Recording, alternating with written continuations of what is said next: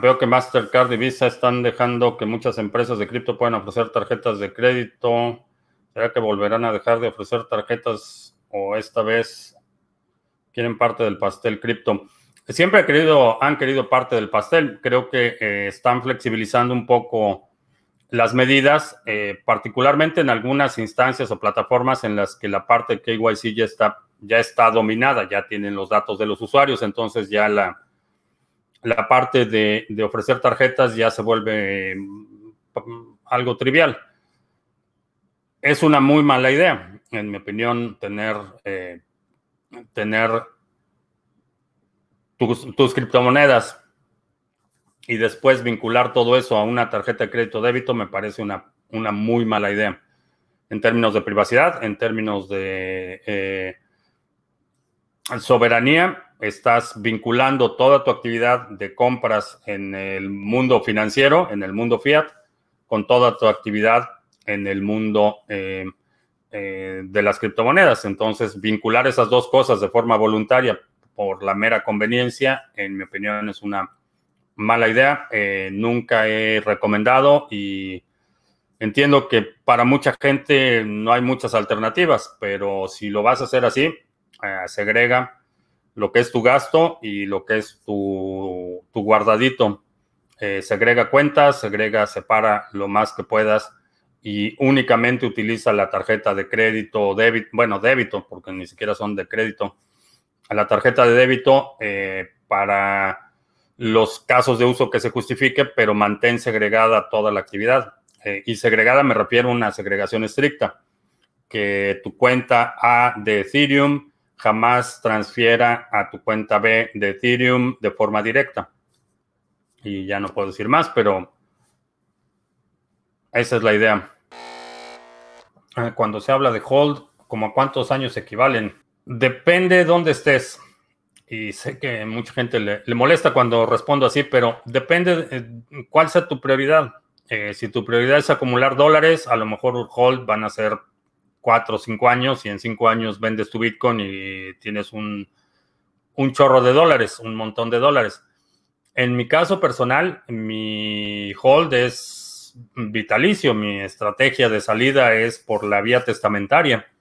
Eh, no tengo intención de eh, acumular dólares, no tengo intención de acumular euros, entonces mi hold eh, para futuras generaciones es, Bitcoin. Entonces, en mi caso, hold significa que no soy, no me siento tanto dueño, sino custodio de futuras generaciones que van a recibir ese Bitcoin cuando yo ya esté del otro lado de la cancha si divido mi semilla en tres partes y dos de esas partes las entrego a dos personas, ¿ya tendría una multifirmas? Eh, no.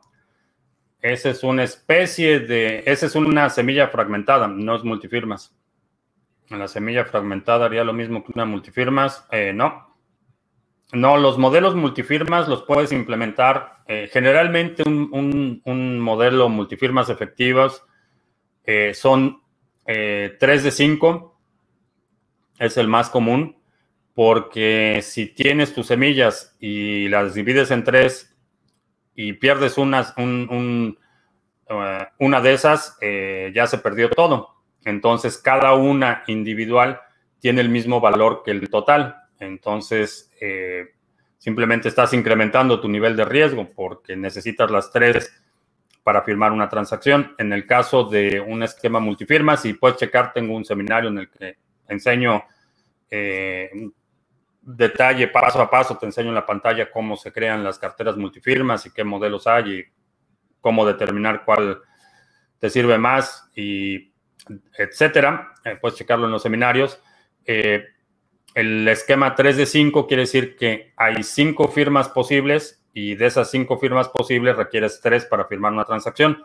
Entonces eso reduce eh, considerablemente el, la posibilidad de una pérdida si simplemente divides tu, semilla en tres, que hay una, una, forma de hacerlo, que es el, modelo de Shamir, eh, de fragmentación de llaves, pero, pero es una metodología para hacerlo. Si simplemente eh, tomas tu semilla y, divides en tres y esas tres las pones en distintas partes, perder cualquiera de esas tres implica perder todo y no hay posibilidad de recuperación. Entonces, cuando estamos hablando de, administración de semillas y de cómo custodiar, es muy importante que consideres tu perfil de riesgo. Básicamente, cuál es la amenaza, cuál es, según tu situación personal, cuál es la mayor amenaza que estás enfrentando y cómo mitigas esa amenaza sin tener que recurrir a métodos que eh, pongan una carga excesiva en términos de seguridad, porque esa carga excesiva implica una enorme resistencia, enorme fricción en las transacciones, en la operación y es conducente a negligencia y errores. Si quieres conocer de qué se trata Bitcoin, qué es Bitcoin, un curso de 10 lecciones, eh, los fundamentos de Bitcoin en 10 lecciones sencillas entregadas vía correo electrónico. Eh, te puedes registrar, es totalmente gratuito. Simplemente pones aquí tu correo electrónico y empiezas a recibir las 10 lecciones que es bitcoin.co. Es un recurso gratuito que puedes compartir o utilizarlo si quieres saber más a detalle cómo funciona Bitcoin y qué es. Es verdad que la tecnología para minar Bitcoin rentable, los ASICs, es propiedad privada de unas cuantas empresas que podrían tranquilamente no vender más máquinas ASICs y solo usarlas ellos para ganar más dinero. Vamos por partes. ASIC es un término genérico. Eh, en la minería de Bitcoin hay ASICs, pero son el término ASIC es un dispositivo dedicado, básicamente. No hay, hay, en el caso de Bitcoin, hay ASICs que se utilizan para minería, pero por ejemplo, en la industria cinematográfica hay ASICs que se utilizan para eh, rendering de video, por ejemplo, y esas máquinas son máquinas que tienen un circuito especial que está diseñado específicamente para el rendering eh, de eh, video, básicamente. Hay otras máquinas dedicadas que hacen, por ejemplo, el monitoreo de en la mecánica de flujo de fluidos, proyectos de flujo de fluidos en la eh, las máquinas que miden, por ejemplo, el flujo del petróleo en los oleoductos, esas son máquinas dedicadas, son ASICs. Entonces, empezando por ahí, ASIC es un término genérico y se refiere a cualquier dispositivo monofuncional. segundo, cada ASIC o cada fabricante tiene eh, seguramente patentes y algunas protecciones sobre su diseño en particular. Eso no quiere decir que otra persona no pueda diseñar otra cosa. Eh, tú puedes, eh, por ejemplo, los, los chips de Bitmain tienen algunas patentes que protegen algunas de sus innovaciones, pero eso no quiere decir que tú puedas crear otro ASIC que mine Bitcoin. Eh, no puedes utilizar componentes del diseño de, eh, Bitmain, pero puedes eh, fabricar cualquier cosa. Igual que una, por ejemplo, una tarjeta madre para una computadora. A lo mejor no puedes copiar exacto el, diseño de, HP o de, de Apple, no puedes copiar el diseño exacto, pero tú puedes crear tu propia tarjeta madre para una computadora. Entonces, eh, pueden no vender equipos y minar ellos. Es una práctica que ah, de alguna forma eh, Bitmain eh, se ha caracterizado por hacer. Lo que hacen es que producen una nueva generación de equipos, no los venden, los usan para minar y ya cuando sale al mercado es porque ya están a punto de obsolescencia y ya están por sacar el nuevo equipo. Entonces, eh, pudiera ser. Es una práctica que yo en lo personal considero bastante cuestionable, por decirlo menos, porque estás básicamente compitiendo con tus clientes y estás dejando a tus clientes con un margen de operación eh, ínfimo. Entonces, eh, hay otras compañías que producen ASICs y pudiera ser, pudiera ser que algunas decidan en un periodo de tiempo no vender ASICs y ellos minar a final de cuentas, para la red de Bitcoin no importa quién lo haga. No importa si es Bitmain con sus equipos nuevos que no quiere vender o si es eh, otra compañía, otro minero. Lo importante es que haya quien esté dispuesto a hacer el trabajo necesario para obtener la recompensa. Eso es todo lo que importa. Eh, mientras eso se cumpla, eh, realmente no, no hay diferencia si es un fabricante de equipos el que está minando para ellos mismos o vende esos equipos a alguien más y alguien los mina. Eh, mientras haya alguien minando, eso es realmente lo que protege a la red.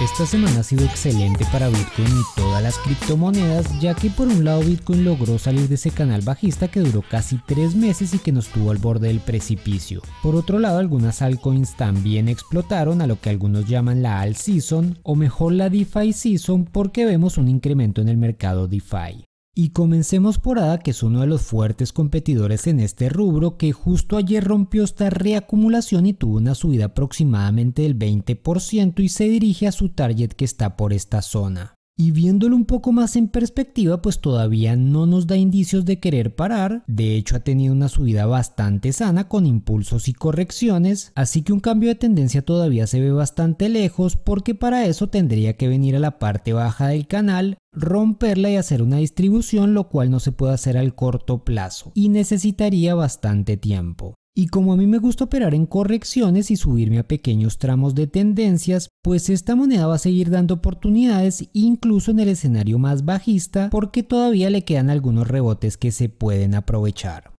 Lo mismo pasaría con Ethereum, más exactamente con Ether, que ahora mismo está en una tendencia muy fuerte que de hecho si lo vemos con este indicador, pues esa tendencia se nota un poco mejor y todas estas bolitas que vemos de color verde de forma consecutiva pues nos dicen que está en una posición bastante alcista. Así que seguramente esta semana va a estar dando oportunidad de compra, muy probablemente venga a testear este soporte y va a dar una señal al alza. Y si no, podemos ir a temporalidades bajas que también está dando oportunidades más al corto plazo. Otra moneda que se llama Band, también con un rally espectacular y tal vez esté en el top de las ganadoras, y ahora mismo está en una corrección cerca del 30%, pero no es una moneda para comprar porque ya ha subido demasiado, pero sí que se puede encontrar oportunidades al corto plazo y con muy poco capital porque el riesgo también es alto. Otra moneda que excava en una situación bastante parecida y en este ya vemos ese movimiento exponencial que nos alerta que posiblemente esta tendencia esté por acabar. De todas maneras, para los que tienen experiencia operar en contratendencia, en el corto plazo este tipo de monedas da buenas oportunidades porque sus rebotes son de porcentajes bastante altos. Pero obviamente no lo aconsejo para los que no tienen experiencia en este tipo de operativa porque es una operativa de alto riesgo. Así que cuidado con eso. Ahora vamos a pasar a Bitcoin porque por fin salimos de este canal bajista, el cual nos tenía atrapados hace varios meses, y si nos centramos en el escenario alcista que habíamos marcado la semana pasada, habíamos marcado esta zona como interesante porque hubo mucha actividad las últimas veces que estuvimos por acá y esta vez no fue la excepción. El problema es que Bitcoin pasó esta zona pero fue rechazado de inmediato. Y algo que no quiero dejar pasar es que este canal tiene una zona intermedia, el cual ya habíamos hablado de ella en varios videos, la cual nos sirve como soporte y como resistencia. De hecho, ya lo hizo en varias ocasiones. Así que vamos a utilizar el perfil del volumen y vamos a marcar esta zona como importante, que fue la anterior resistencia que luego la testeó y nos dio alguna entrada.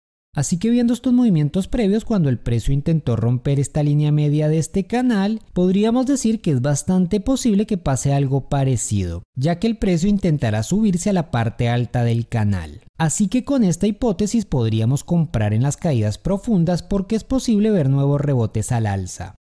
Entonces mi consejo es que no se apresuren a tomar una decisión, sino esperen a ver cómo se va desarrollando el precio en las próximas horas y de acuerdo a eso tomen una decisión más objetiva. Por mi parte con lo anterior analizado, cuando vea una gran vela negra, yo lo voy a ver como una oportunidad de poder ganar un 4 o 5% en un posible rebote.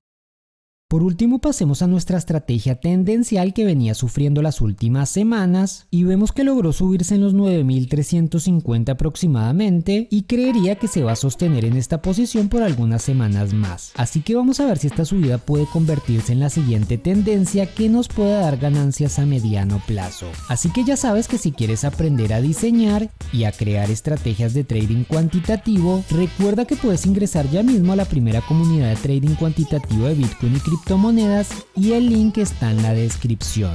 Así que nos vemos la próxima semana. Hasta entonces. Si no me preocupa que el auge de Bitcoin haga aumentar los secuestros o extorsiones al no tener que atacar a una entidad grande Como un banco es más sencillo atacar a un único individuo. Eh, no es una de mis principales preocupaciones. Definitivamente vamos a ver eh, incremento de la actividad criminal, como cada vez que hay oportunidad, eh, los criminales tienden a gravitar a donde hay dinero y a donde está eh, la vía más fácil para monetizar. sin embargo, dependiendo, y parte de la cuestión de la idea de soberanía, de la que he hablado mucho en este canal, es tú eres el banco y tú eres responsable de la seguridad. Entonces, dependiendo de tu perfil, dependiendo de tu exposición al riesgo, puede requerir mm, mayores medidas de seguridad que cualquier, cualquier otra persona. Eh, por eso eh, es importante entender en este contexto eh, cuál es tu perfil de riesgo, cuáles, cuáles serían los incentivos, cuáles serían o quién podría ser un posible adversario. Eh, hay muchas cosas que, necesitas entender del contexto. Ahora, si tienes 100 eh, dólares en Bitcoin, no vas a poner todo un sistema de seguridad a tu alrededor. Te va a costar más que lo que tienes en Bitcoin. Si tu perfil es un poco más eh, público, en mi caso, por ejemplo, las medidas de seguridad que yo tomo son mucho mayores que alguien que simplemente compra Bitcoin aquí y allá y, se queda callado. Yo estoy a la vista, eh, entonces las medidas de seguridad que yo tengo que tomar son, son mayores, pero no, no me preocupa demasiado. Eh, sé que es un riesgo potencial, pero hay esquemas que te permiten, eh, si no protegerte del todo, sí minimizar el potencial de que algo así suceda. Time locks, multifirmas y otros esquemas eh, que aun cuando te quieran obligar a que reveles algo, no lo vas a poder hacer.